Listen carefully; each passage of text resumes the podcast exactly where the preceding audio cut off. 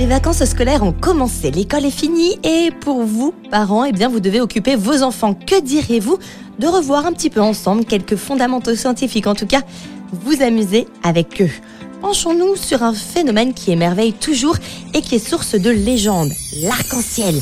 À ses pieds, y a-t-il vraiment un trésor caché par des lutins?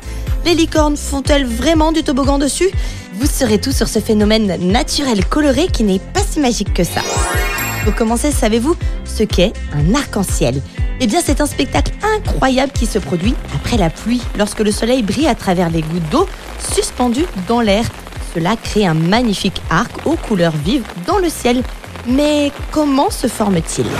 L'arc-en-ciel se crée grâce à un processus appelé réfraction de la lumière. Vous savez, la lumière du soleil est en réalité constituée de toutes les couleurs de l'arc-en-ciel. Lorsque cette lumière traverse les gouttes d'eau dans l'air, elle se plie et se sépare en différentes couleurs. C'est ainsi que nous obtenons les couleurs de l'arc-en-ciel. Le rouge, l'orange, le jaune, le vert, le bleu, l'indigo et le violet. Voilà l'ordre dans lequel vous l'observez.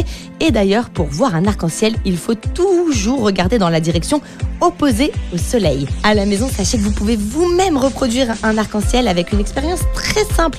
Il vous faut tout simplement une belle journée ensoleillée, un verre d'eau que vous posez au bord de la table, à moitié sur la table et à moitié dans le vide.